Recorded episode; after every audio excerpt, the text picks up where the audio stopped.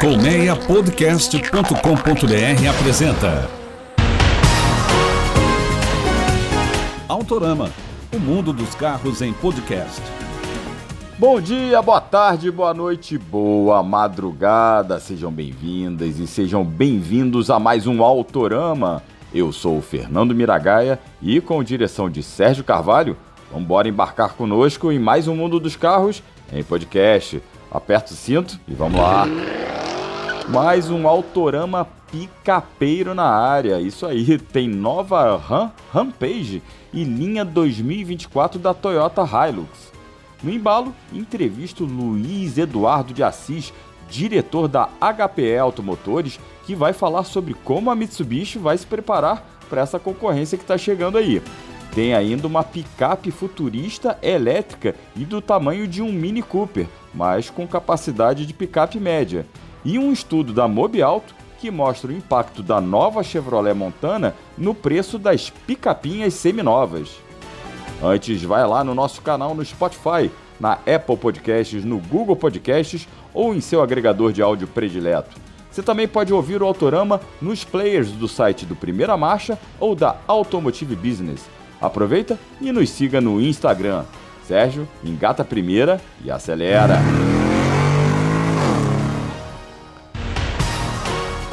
Lembra que a Tesla apresentou a Cybertruck, aquela picape futurista elétrica? O modelo ainda nem foi lançado, está previsto para 2024. Só que outras marcas já se mexeram, inclusive uma vizinha da Tesla, a Telo, uma startup com sede na Califórnia, nos Estados Unidos, apresentou o conceito de uma picape elétrica, porém bem menor que a Cybertruck e que muitas picapes que tem por aí. Esse caminhãozinho da Telo tem apenas 3 metros e 80 centímetros de comprimento. Para você ter ideia, é o tamanho similar ao de um Mini Cooper. Contudo, a marca garante que ela terá pegada dinâmica também de Mini Cooper. Isso aí. Com peso de quase 2 toneladas, ela é movida por um motor elétrico de 500 cavalos e promete um 0 a 100 km por hora na casa dos 4 segundos. A Telo não fala em capacidade de carga, mas garante que o modelo terá carga útil compatível com a de picapes maiores e que consegue levar uma cama de um metro e meio na caçamba.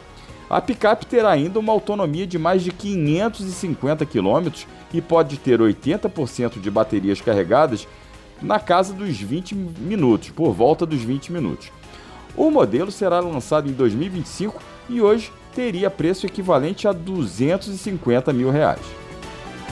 Por falar em preço e picape, a Chevrolet Montana, recentemente lançada, já causa um certo estrago no mercado de picapes compactas seminovas. Um estrago bom para o consumidor. O modelo da General Motors, lançado no início do ano, ali entre janeiro e fevereiro, já figura entre as quatro picapes mais vendidas do país e forçou uma redução de preços das rivais no segmento de usadas. Levantamento da Mobialto mostra que depois da estreia da nova Montana, a Fiat Toro e a Volkswagen Saveiro registraram queda no preço médio. De um ano para cá, a Toro seminova perdeu quase 13% de valor, enquanto a Saveiro quase 14% a Mobialto utilizou sua base de dados para pesquisar unidades seminovas, anos modelo 2020, 2021 e 2022, de todas as concorrentes desse segmento, todas as picapinhas ali. Tem as compactas e, a médio, e as médio compactas.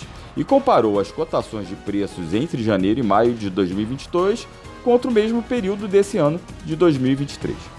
Segundo a análise da Mobialto, com a chegada da Montana, a Fiat e a Volkswagen tiveram que reposicionar os preços das suas picapes zero quilômetro. E isso, obviamente, se refletiu nas unidades seminovas. Por falar em touro, a Ram acaba de lançar sua primeira picape produzida no Brasil e já com custo-benefício bastante agressivo. Mas o que, que isso tem a ver com a Toro? é, é que a Rampage, a nova Rampage, é fabricada em Pernambuco sobre a mesma plataforma da picape da Fiat e acaba de ser apresentada em cinco versões. Lembrando que Ram e Fiat fazem parte do mesmo grupo Stellantis. Ao contrário do usual, as versões turbo diesel dessa nova Rampage é que são as mais baratas da linha. Os preços começam em 240 mil reais para o exemplar com motor 2.0 de 170 cavalos com câmbio automático de 9 marchas, mesmo conjunto das opções diesel da Toro. Toda a linha da Rampage tem pacote de assistência ao motorista, como controle de cruzeiro adaptativo, frenagem autônoma de emergência, assistente ativo de permanência em faixa e sensor de ponto cego. O recheio é generoso também no conforto. Além dos 7 airbags, tem painel de instrumentos eletrônico em tela de 10 polegadas, central multimídia com display vertical de 12 polegadas, carregador de celular por indução, revestimento de couro, banco do motorista com ajuste elétrico, pneus todo-terreno, entre outros equipamentos. As versões mais caras usam o motor turbo a gasolina da família Hurricane para gerar 272 cavalos. O câmbio é o mesmo de 9 marchas, automático. E na versão esportiva RT, a topo de linha, que custa 270 mil reais, ela tem uma, um acerto de mais firme da suspensão, tem um trato mais esportivo na suspensão, rodas aro 19 e outros apliques estéticos mais arrojados. Ela é a mais cara da linha. A pré-venda da Rampage já começou e as primeiras unidades da picape chegam à loja, às lojas da Ram entre agosto e setembro.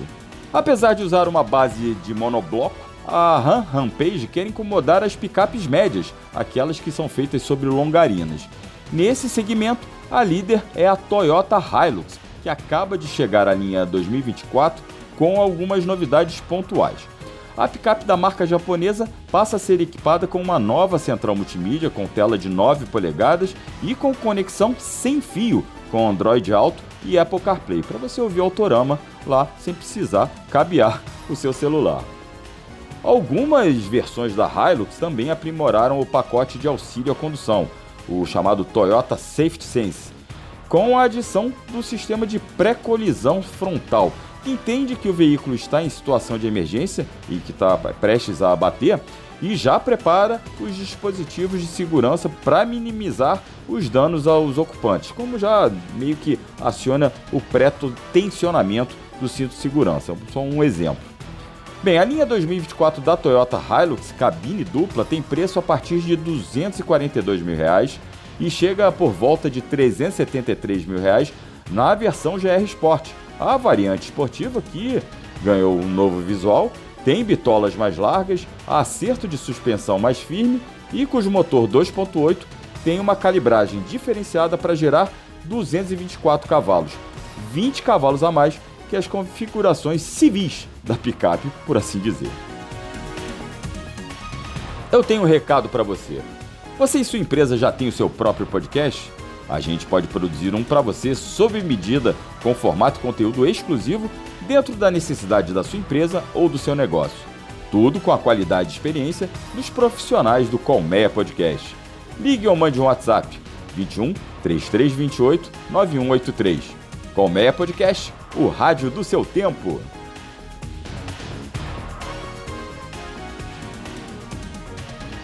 E a entrevista de hoje é sobre picape também, né? O Autorama tá muito picapeiro. É, eu bati um papo com Luiz Eduardo de Assis, diretor estratégico da HPE Automotores, a empresa que fabrica e importa os modelos da Mitsubishi e Suzuki, durante um evento da Automotive Business em São Paulo. Falamos de L200, claro, e também do que podemos esperar de novidades de SUVs das duas marcas japonesas para o Brasil. Sérgio, solta aí, por favor. O Autorama de hoje entrevista Luiz Eduardo de Assis, que é diretor estratégico da HPE Automotores, que é representante da Mitsubishi e da Suzuki aqui no Brasil. Luiz, antes de mais nada, muito obrigado por participar do Autorama Podcast. É um prazer estar aqui com você, Miragaia. Muito bom. Luiz, é, o programa de hoje foi muito temático sobre picapes, não tem jeito, né? Chegou a Ram Rampage, a gente já está vendo a nova Ford Ranger vai chegar daqui a pouco, a gente vai ter renovação de Amarok, teve linha 2024 da Toyota Hilux e ao mesmo tempo é, a gente vê que todas elas querem incomodar um pouquinho, né? Brigar para um segmento onde a Mitsubishi L200 é muito importante, é um play muito importante e tradicional, né? Como é que vocês estão preparando, se preparando para essa ofensiva? Olha, é, a gente costuma, costuma dizer que a picape é o nosso território, é o produto que a gente tem no Brasil há mais tempo. Uh, desde 1990, uh, a gente tem picape no portfólio, a gente tem muita experiência com o consumidor. E o que a gente sempre tem um foco é em oferecer uh, a picape que entrega a melhor solução para os nossos usuários. Então, é um produto que está em constante desenvolvimento. É, eu acho que concorrência faz parte do, do negócio. Uh, a gente é, é, não tem problema em, em, receber concorrentes, acompanhamos, obviamente, tudo o que está acontecendo. A gente acredita muito na competitividade do nosso produto. Eu acho que é, o contato que a gente tem com o cliente demonstra muito Essa confiança que eles depositam na marca e estamos recebendo com naturalidade, é normal, é, faz parte do ciclo de vida dessas empresas. Estamos, uh, obviamente, atentos, vamos, vamos ver o que, que vai uh, dar de impacto no mercado, mas confiantes com o nosso produto. A mudança recente na L200 Savana já foi, né, ela foi atualizada, que é a versão mais aventureira da, da linha L200, já foi meio que para se preparar para essa, essa ofensiva? É, certamente, né? A gente não, não só por isso, mas também porque a gente é, é, esse tipo de produto é um produto é, que a gente oferece há muito tempo, é um, é um nicho de mercado que a gente tem muito orgulho de servir uh, e a gente está sempre ouvindo o que o consumidor acha. Então essa, essa savana ela traz uma série de inovações que já estavam sendo uh, solicitadas pelos nossos clientes há um tempo. Uh, uh, foi bastante bem recebida, mas e certamente é, é, um passo para a gente se proteger também um pouquinho e mostrar a competência do nosso produto, mesmo face a esses concorrentes aí que estão atualizando os produtos. Né? Luiz, o, a Mitsubishi também é muito atrelada a SUV, é o universo 4x4 como todo, mas SUV também é uma é muito sinônimo, muito tá no DNA da marca, né, como se costuma dizer. O é, que, que a gente pode esperar? A gente tem a Mitsubishi é, Eclipse Cross, temos a Pajero Sport. O que, que a gente pode esperar nesse segmento de crossover, que é um segmento que todo mundo quer? É que a Mitsubishi já é tradicional, de novidade aí para os próximos anos. É, de novo, é, como você falou, né, é, 4x4 é um território que a gente considera é, é muito próprio da Mitsubishi. A gente uh, tem muito consumidor. Os nossos clientes, eles uh, não só têm o carro 4x4, mas fazem uso do 4x4. Inclusive, a gente tem uma agenda bastante forte de rally eventos uh, para proporcionar que eles usem os produtos. Uh, então, assim, tanto a família Eclipse quanto a Pajero Sport, eles sofreram restilizações já recentes, estão bastante atualizados. Estamos sempre olhando, tem novidade que vai aparecer uh, mais para frente. Uh, uh, vamos, vamos aumentar a nossa oferta. Na, na, família Eclipse em particular, a gente está dando um foco bastante grande e queremos ampliar a, faixa de consumidores que a gente vai atingir. na Pajero, uma, uma, uma, um lado muito importante do negócio para a gente é o consumidor do agronegócio. A gente tem cada vez mais se aproximado desse consumidor. A Pajero é um produto que é, é muito interessante porque ele se dá muito bem não só no uso urbano, mas também nesse ambiente de, de do agro, Uh, uh, seja para trabalho, seja para lazer, seja para um veículo que ele usa nas, nas duas condições. E a gente sempre uh, tenta aprimorar o produto, tem coisas que vão aparecer ao longo dos, dos, anos, não posso falar muito mais, mas tem bastante novidade que vai aparecer para o consumidor aí que está procurando um bom 4x4. Bacana, Luiz. Antes de encerrar, né, a gente tem que falar de Suzuki. Vocês também são representantes da Suzuki, que é outra marca que é muito associada ao fora de estrada, ao 4x4 e que tem no Jimny uma legião de fãs, né? Inclusive, se você quiser um Jimny mesmo da geração antiga no segmento seminovos de usados, a gente sabe que é é um carro valorizadíssimo e muito procurado. E ao mesmo tempo vocês estão oferecendo o Jimny Sierra, mas é, é, deixaram de oferecer modelos como o S-Cross e o Vitara, que também são carros, principalmente o Vitara, tem uma, uma forte presença está é, tá no imaginário e no, na, na, memória afetiva do consumidor brasileiro. Tem previsão do Vitara, pelo menos, voltar? Como é que vocês está esse planejamento? Então, a gente, a gente sempre avalia e estuda o mercado. Uma das razões é, alguns produtos uh, eles foram retirados por questões regulatórias no Brasil. A gente acompanha de muito perto uh, não só o, o, mercado brasileiro, como esse lado do consumidor. O consumidor Suzuki, exatamente como você falou, é um consumidor que tem uma paixão muito grande pela marca e, e, e, e nos, nos, orienta e nos direciona muito. Então, assim, é, eu, eu, a gente existem produtos sempre, sempre sendo lançados lá fora. A gente tem que achar uma equação uh, que dê certo para o Brasil tem uh, uma série de coisas boas que podem vir da Suzuki em breve para o mercado brasileiro. Estamos com todas na mesa nesse momento. Uh, uh, Vitara é uma das, uma, uma das ideias estudadas, mas uh, eu, eu, acho que a gente não. A gente, nesse momento a gente não consegue nem fechar a questão, nem dizer que é, que não é. Uhum. Uh, uh, mas tem, tem muitas coisas diferentes da Suzuki para vir. certamente o que a gente quer é reforçar esse vínculo que a gente tem com o cliente, primeiro com o cliente do Jimny, é um cliente, como você falou, muito importante, apaixonado pela marca. Uh, não é um mercado tão grande, mas é um mercado extremamente importante para nós, até pelo, pela imagem a que gera para o produto. E nessa, na sequência dessa imagem positiva que a gente tem para a marca, uh, a gente tá, é onde a gente está desenhando uh, as possibilidades para o futuro da, da, da Suzuki no Brasil. Mas é um futuro bom e é um futuro que vai ter bastante novidade, aí eu prometo para você.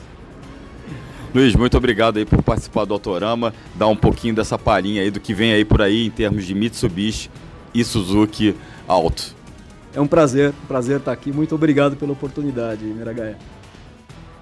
E esse foi Luiz Eduardo de Assis, diretor da Mitsubishi e da Suzuki do Brasil, em uma entrevista para o Autorama, uma entrevista mais que especial.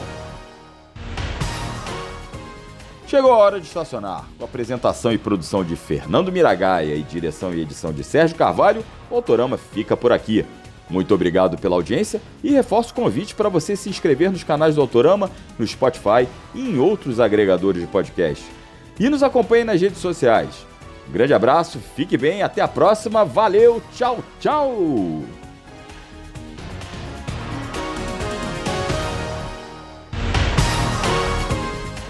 Autorama, o mundo dos carros em podcast.